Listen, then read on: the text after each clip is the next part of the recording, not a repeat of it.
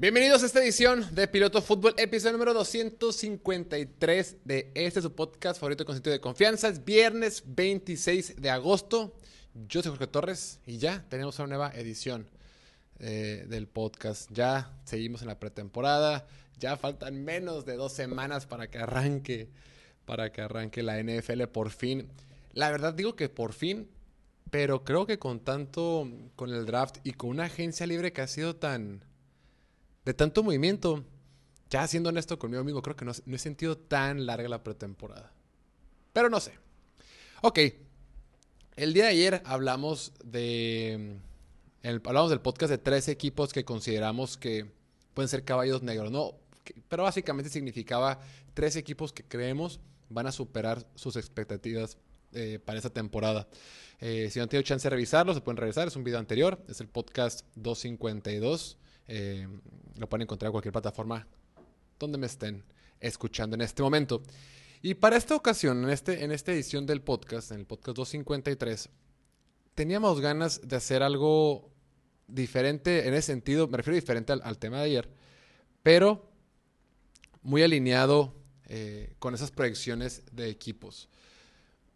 Hay muchos equipos, y son los que vamos a ver hoy. El día de hoy quiero ver equipos que van a tener una temporada completamente opuesta a la temporada pasada. O sea, si la temporada pasada les fue muy bien, esta les va a ir mal. Y si la temporada pasada les fue mal, esta les va a ir bien. Y son los temas que yo quiero arrancar. Arranquemos, arranquemos con el aspecto positivo. De, de mejor, de los de peor a mejor. O sea, los que empezaron mal la temporada pasada a los que empezaron bien. Empecemos con los Jaguars de Jacksonville. De ellos tenemos, tenemos que hablar. La temporada pasada este equipo de Jacksonville obviamente terminó por segundo año consecutivo con la primera selección global del draft. Después de que fueron por Trevor Lawrence, eh, el equipo siguió batallando y terminaron quedando en el lugar 32 de la NFL por segunda ocasión consecutiva. Rápidamente mucha gente empezó a decir que ah, Trevor Lawrence está complicado, Trevor Lawrence como que no la está armando y demás. Entonces vamos con calma y quiero que esto quede muy, eh, muy claro para todos los que nos escuchen. Los quarterbacks novatos, por lo general, batallan. Más veces que sí a que no. Más veces batallan a que no. Es normal, es natural que batallen. La posición de quarterback es bien complicada. Todos, y cuando digo todos, pueden lanzar muy bien la pelota con precisión. No hay mucha diferencia con temas de precisión. Chance con cañón en el brazo o con fuerza, sí, pero en temas de precisión, en rutas que son de 30 a 40 yardas, casi todos tienen la misma capacidad con el brazo. Lo que hace la gran diferencia en la NFL es el aspecto mental, la carga. en eh, la NFL, el fútbol americano es un juego de ajedrez en el sentido de que antes de sacar la jugada, tú como quarterback tienes que estar leyendo las defensivas. Y las defensivas te han estudiado a ti tanto como tú las has estudiado a ellos. Y, las, y te están presionando jugadores del más alto nivel. Y cuando, tienes que, cuando estás antes de mandar la jugada, tienes que leer al safety, principalmente. Antes de, de sacar la jugada, tienes que revisar cómo viene la presión y hacer adecuaciones con tus protecciones. Y una vez que sacas la jugada, eh, leyendo que sea un linebacker, que sea un corner, que si recorre este jugador, lo que sea. Es, una, es un juego donde lo que más importa, de una posición, donde lo que más importa es la velocidad mental. Y la diferencia que hay en talento y, decisiones o, velocidad del juego con el colegial, con la NFL, es impresionante, es grandísima. Entonces, hacer la, hacer la transición del colegial donde los receptores están siempre súper abiertos. Oye, estos quarterbacks vienen de universidades donde eran exitosos. El receptor de Clemson de Terry Lawrence siempre estaba abierto por más de 5 yardas, una bola cosa así. Ya aquí en la NFL los receptores están abiertos con media yarda de distancia. es bien diferente. Y digo, claro, no, por eso Terry Lawrence debe ir mal, pero es un proceso de adaptación. Siempre lo comentamos. Eh, en su primer año, Peyton Manning batalló muchísimo, Tragan batalló muchísimo. Es normal que los quarterbacks batallen. Creo que lo que hizo Joe Burrow y lo que hizo Justin Herbert nos malacostumbraron y dijimos, no, mira, los novatos también les puede ir bien. Y no, no es el caso.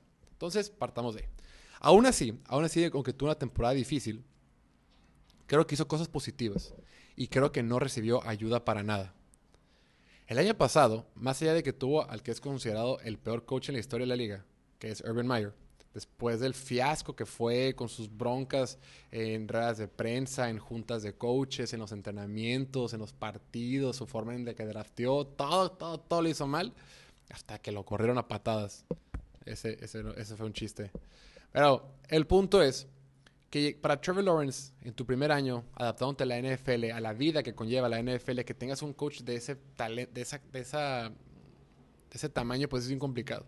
Te, te, te perjudica muchísimo. Si a eso le sumas que de receptores tenía a Marvin Jones, LaVisca Chenault, LeQuan Treadwell, Jamal Agnew, que permanentemente se mantenían sin separación de, sus corners. No solo a nivel NFL, o sea, no solo comparado con lo que había en colegial, sino comparado con otros receptores de la NFL. Se alineaban mal, corrían las rutas más cortas de lo que deberían hacer, arrancaban lento, no tenían profundidad. O sea, este grupo de receptores era probablemente el peor grupo de receptores de toda la NFL. La línea ofensiva que tuvo, tenemos que reconocerlo que la línea ofensiva sí era buena. Eh, fue el octavo quarterback con más tiempo para lanzar en la, en temporada 2021. O sea, la línea ofensiva lo hizo bien. No era perfecta, pero de eso no nos podemos quejar. Creo que hicieron un buen trabajo. Y la temporada pasada, o sea, las, eh, veamos por partes. Esta ofensiva, de entrada, tu corredor titular que iba a ser Travis Etienne, eh, se lastimó por toda la temporada y no jugó. Ahí estuvo James Robinson, de repente también lo banqueaban por cuestiones que yo no entendía, pero bueno, el punto es que la posición de, corredor para este año viene mejor. La línea ofensiva, con todo y que la temporada pasada no fue mala, para este año la reforzaron y la reforzaron bien. Eh, draftearon la tercera ronda a Luke Fortner, que parece que les gusta mucho para el, para el centro, y se trajeron a Brandon Scherf, que es de los mejores guards de toda la NFL de Washington. Le pagaron un poquito caro, pero bueno, se trajeron un buen guard. La línea ofensiva que el año pasado le daba eh, tiempo para lanzar a Trevor Lawrence, que era el octavo quarterback con más tiempo para lanzar, esa línea regresa y mejora. No solo regresa, sino que también mejora.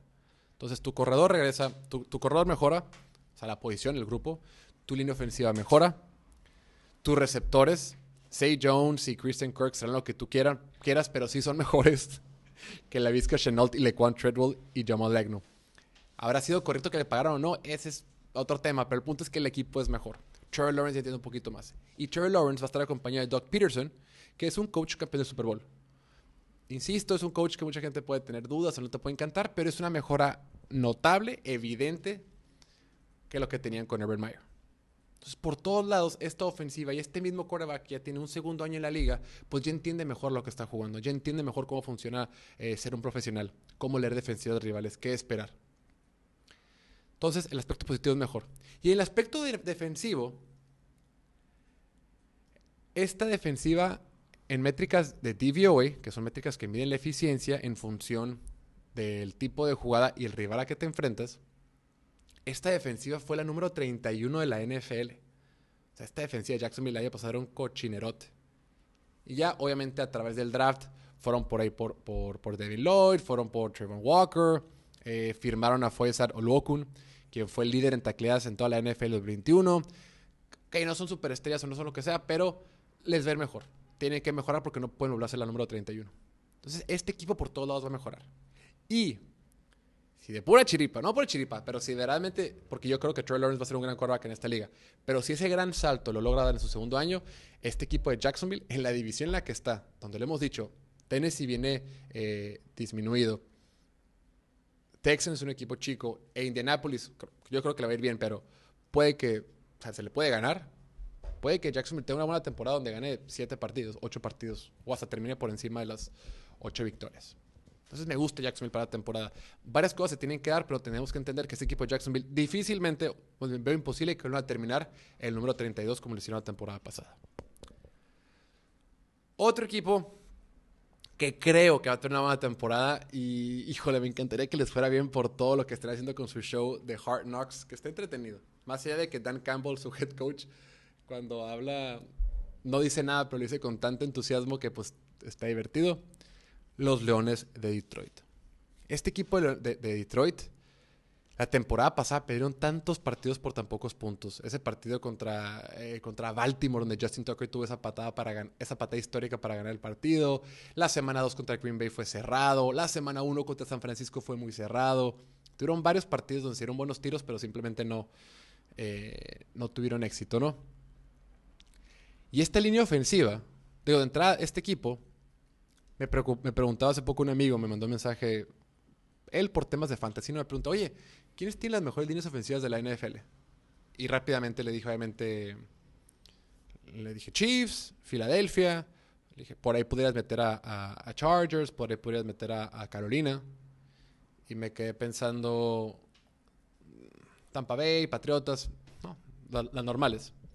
Bueno, Tampa Bay no tanto, pero sí, Patriotas sí. Pero me quedé pensando, ¿sabes quién también? Detroit. Y me dice, Detroit, sí, güey. Tiene una muy buena línea ofensiva. De entrada, su centro, Frank Ragnow, ha sido Pro Bowler y All Pro. Primera ronda, todo bien. Su tackle izquierdo, Taylor Decker, fue eh, primera ronda en 2016. Solo permitió dos sacks en la temporada. Y fue, eh, de acuerdo con Pro Football Focus, el octavo mejor tackle en protección de paz del año pasado. Entonces estás bien. Tu tackle derecho, Penny Sewell, a quien tomaron la primera ronda la temporada pasada, de Oregon. tienes tackles muy buenos. Tu guard izquierdo, Jonah Jackson, eh, se, escuchan maravillas de él en Training Camp. Todos salen reportes, solo se dice que Jonah Jackson puede tener un gran año esta temporada. Y tu guard derecho está, híjole, su nombre es bien difícil de pronunciar, Lubati Beitei. Normalito. La línea ofensiva está muy bien. Esta línea ofensiva con esa puedes trabajar. Si a esto le agregas que DeAndre Swift la temporada pasada fue el quinto mejor corredor en receptor en recepciones por en yardas, por aire, el segundo en la NFL con más yardas después de la tapada. Tienes un nuevo coordinador ofensivo con Ben Johnson, que gracias a Dios ya por fin se fue Anthony Lynn. Em, tus receptores, tienes unos unos muy buenos receptores que ni parecen de Detroit. Amon Ross St. Brown, que la temporada pasada explotó en la segunda parte. En los últimos seis partidos de la temporada pasada tuvo cinco touchdowns, eh, tuvo casi el 70% de sus, de sus yardas eh, totales. Casi, todo fue al final de la temporada. O sea, tuvo un gran cierre de temporada Amon Ross St. Brown. Tienes a Jameson Williams, que probablemente se va a ausentar por lesión, pero fue un súper de Alabama que si no fuera por lesión eh, hubiera sido seleccionado más alto en el draft. Tienes a TJ Hawkinson, que es un muy buen eh, tight end y una excelente opción de, por pase. Y DJ Chark como tu tercer receptor. O cuarto, si los pones detrás de Jameson Williams, Amon Racing Brown, TJ Hawkinson. Si esto le agregas que tiene el quinto calendario más fácil de la temporada 2022 y que Jared Goff es un coraje con el que puedes ganar, pues este equipo de Detroit va a competir. Este equipo de Detroit eh, está en una división con Chicago, puede sacar dos victorias ahí, puede dividir victorias con Minnesota. Yo creo que le van a unir a este equipo de Detroit. La ofensiva es muy buena, y lo digo, y lo digo en serio. O sea, sí, sí, sí, sí veo un escenario donde esta ofensiva le vaya bien. No de playoff, pero mínimo ya no escoger en segunda posición global. Mínimo ya escoger en media tabla. Si este equipo se será con una temporada de media tabla, pues lo va a hacer bastante bien. Es suficiente. En la defensiva yo creo que sí puedes buscar un poquito. Digo, sí draftearon nuevamente a Aaron Hutchinson, tiene ahí a Jeff Okura que regresa de lesión, eh, tiene a Sean Elliott, el safety que venía de Baltimore. Michael Brockers en la línea defensiva, junto con Ali McNeil que draftearon la temporada pasada. Eh, tienes buenos jugadores, creo que la defensiva sigue siendo una debilidad, pero la ofensiva es bastante bien. Y en esta NFL moderna lo más importante es la ofensiva, o sea, no, no, no, hay, ni, no hay ni qué decirlo. Entonces creo que Jacksonville y Detroit son dos equipos que esta temporada le van a dar la vuelta a su narrativa, le van a dar la vuelta a lo que la gente dice de ellos, o a lo que se espera, o a lo que se comentan comúnmente de ellos.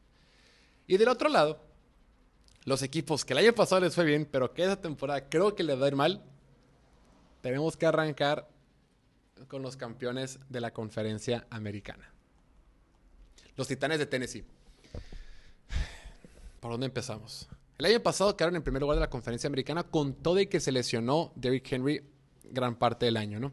Y tú podrás decir, pues sí, ¿cómo les va a ir mal si la temporada pasada con toda la lesión de Derrick Henry, esa temporada les, fue bien? Más bien, si la temporada pasada con toda la lesión de su mejor jugador, aún así terminaron como número uno en la conferencia en la temporada regular.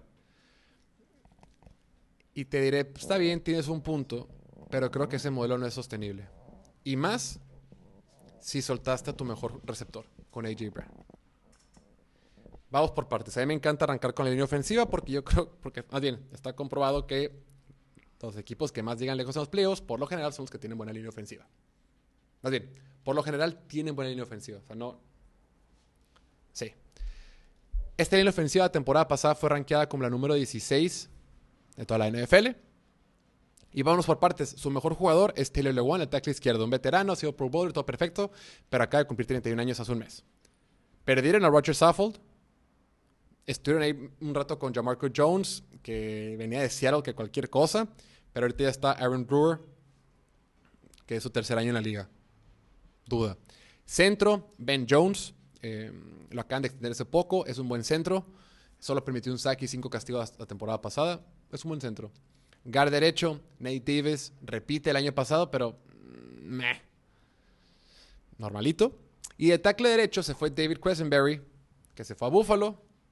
Eh, creo que fue los que mejor lo hizo la temporada pasada con este equipo de Tennessee, esta línea ofensiva.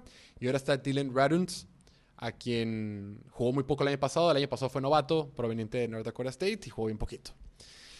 Entonces, entre que ya están más viejos y entre que tienes jugadores nuevos, hay dudas con esta línea ofensiva. Y si esa línea ofensiva le agregas a un coordinador ofensivo de segundo año, Todd Downing, quien venía a estar con los Raiders, que cuando estuvo con los Raiders los corrieron a todos porque esa ofensiva no producía. Esa ofensiva fue la número 23 en puntos anotados en aquel entonces y por eso los corrieron a todos. Se va con Tennessee, en Tennessee está un tiempo y después de que corran, bueno, más bien de que después de que Arthur Smith se va a Atlanta, a él lo ascienden como coordinador ofensivo. Y la temporada, y la temporada pasada esta ofensiva fue número 20 en métricas de DVOA. Y dices, claro, pues no estaba Derrick Henry. Ok, válido. Pero el año pasado esta, me preocupa, perdón, de, de Todd Downing, su poca habilidad, su poca habilidad que tiene para diseñar jugadas y para maximizar oportunidades como un diseñador de jugadas o como para mandar jugadas. El año pasado este equipo de, Tennessee fue número 19 en yardas después de la recepción en toda la NFL. O sea, no generan jugadas que puedan eh, ser explosivas o que puedan tener un poquito más de avance.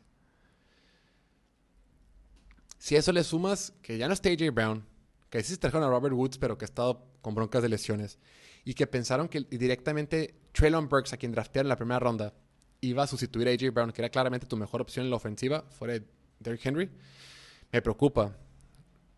De los de, 12 receptores que salieron de colegial, que acaban de salir de colegial, Chris Olave, Garrett Wilson, Jameson Williams, de 12 de ellos está también Sky Moore y otros. Te un dato. Traylon Burks fue el último de esos 12 en éxito por ruta corrida contra defensiva hombre a hombre. Fue último de esos 12. Fue penúltimo en, en cuando corría rutas con, contra press, que es cuando te presiona en la línea, la línea de golpeo. Y cuando juega contra defensivas de zona, fue sexto. O sea, no es un receptor que esté abierto. Y Ryan Tannehill necesita receptores que estén abiertos. Ryan Tannehill usa mucho el play action porque el play action son jugadas de largo desarrollo que permiten que tus receptores tengan oportunidades de abrirse. Pero está más padre cuando esos receptores tienen, tienen habilidad para estar abiertos. Y el caso de Traylon Burks no. Y el caso de Robert Woods, pues viene de lesión y a ver cómo viene. Y de ahí se acaban las opciones. De ahí el tercer receptor que tiene, que tiene Tennessee es ah, Nate Westbrook. ¿Qué pos, qué pos, pues, qué onda? O sea, no, no tiene muchos opciones de receptores. Claro, de Tyrene está Austin Hooper y Jeff Swain. Normal. Pero partiendo de que tienes una mala línea ofensiva, que el año pasado esta línea ofensiva eh, fue la que fue la segunda que más permitió sacks en la NFL. Y fue la línea ofensiva que ocasionó que le pegara, que su cola fue el cuarto más golpeado de toda la liga. El séptimo más presionado de la NFL. Esta línea ofensiva que el año, pasado batalló mucho y ocasionó que le estuvieran presionando y pegando a Ryan Tannehill, este año viene peor. Y tu grupo de receptores del año pasado, este año viene peor. Y estás partiendo de que Derrick Henry te va a cargar, pero Derrick Henry ya tiene 28 años y viene de lesión. No sé es algo que sí, es algo que sí no, que, que, que, no lo veo. luego también el calendario no está tan, no está tan fácil. Sí arrancas contra Nueva York, pero te enfrentas a equipos como Buffalo, Raiders, Chiefs. En la semana 9, ve esta parte de la semana 9. Van contra semana 9 contra Chiefs, luego contra Denver, luego contra Green Bay, luego contra Cincinnati y semana 13 contra Filadelfia. Cinco partidos al hilo muy complicados.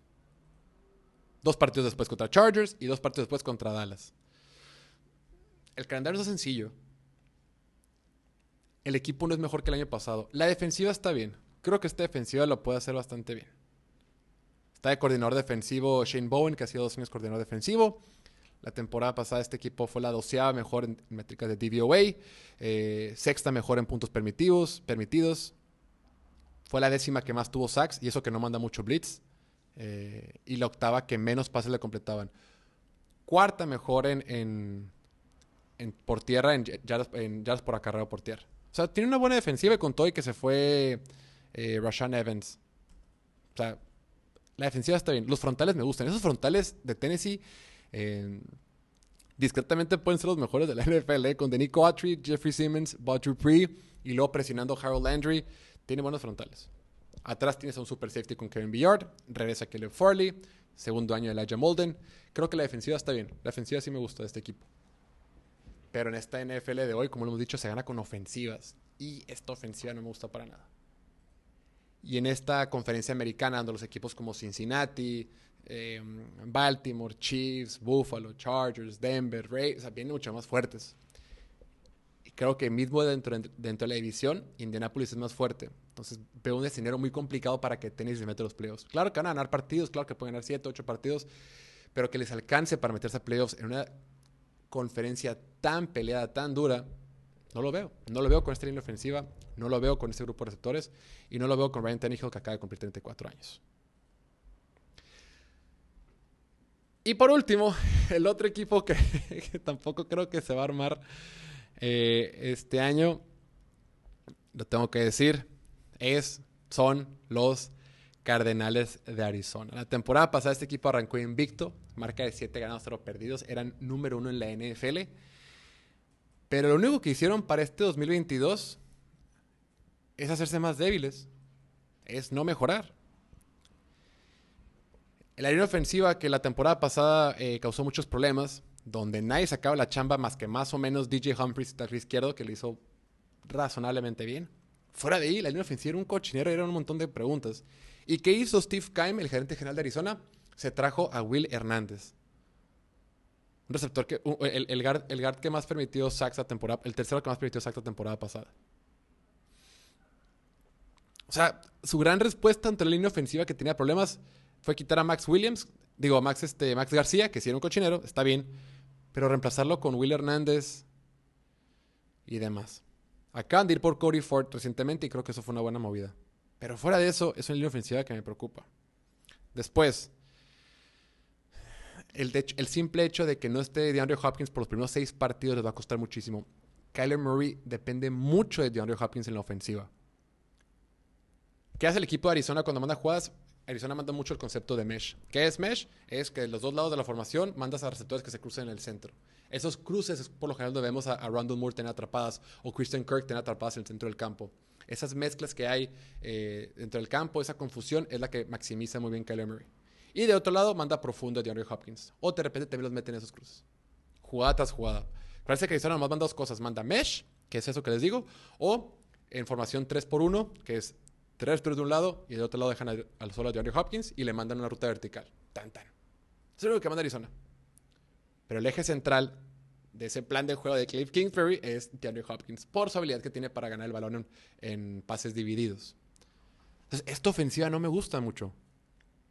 Y en la defensiva, se te da tu mejor jugador del año pasado, eh, que fue Chandler Jones, aunque ya está más grande y además, se fue mejor, mejor jugador. Se te va Jordan Hicks. Em, pues no tiene muchas estrellas en la defensiva. Obviamente está ahí TJ Watt, pero JJ Watt pero ya tiene 33 años y viene de lesión. Marcus Golden lo hizo bien, pero tuvo 11 sacks, pero ok. Atrás los corners, todos me preocupan. Antonio Hamilton, Marco Wilson, que están bien, pero, pero no son corners de playoff. Byron Murphy lo hace bien. Los safeties que tiene sí me gustan.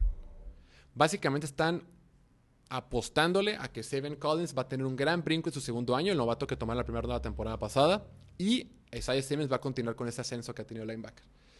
Pero fuera de eso es una defensiva normal, mediana. Una defensiva normal, mediana, está bien, pero con una ofensiva que no tiene el mejor jugador que el año pasado lo hizo brillar mucho, no sé, no me termina de gustar. Y con el línea ofensiva eh, que genera muchísimas dudas con AJ Green que pues ya tiene 34 años, con un Marquis Brown de receptor que nunca se ha consagrado y con un Randall Moore que es un buen jugador, pero pues lo usan en diferentes esquemas. Eh, es más de juegos cortos. Me encanta Randall Moore, pero no es, una, amenaza vertical. Yo tengo mis dudas. Yo creo que este año el equipo va a batallar. Yo creo que Arizona este año no se mete a los playoffs y también creo que Tennessee no se va a meter a los playoffs. Y ojo, a los que dije que les iba a ir bien, chance no se mete a los playoffs Detroit y Jacksonville, pero creo que van a tener un excelente 2022 y van a tener 7, 8 victorias. O 6. Ahí está, ahí lo tienen. Pues nada, eh, muchas gracias. Eso va a ser todo por el día de hoy. Agradecerles nada más, como siempre, su atención, el apoyo. Ya, ya empezó la NFL en menos de dos semanas. Ya lo logramos. Va a estar muy bueno. Eh, vamos a hacer mucho contenido para ustedes. Si les interesa todo el tema del fantasy, les recomiendo muchísimo que se suscriban al contenido exclusivo aquí en el canal de YouTube. Y si no les interesa el tema del fantasy, pues también le pueden entrar, como quieran. Nada, y no olviden seguirnos en todas nuestras redes sociales, Instagram, Twitter, TikTok, Facebook y YouTube y podcast. Y nada, aquí estamos. Que estén muy bien, cuídense mucho. Nos vemos la próxima semana. Que tengan excelente fin. Chao, chao.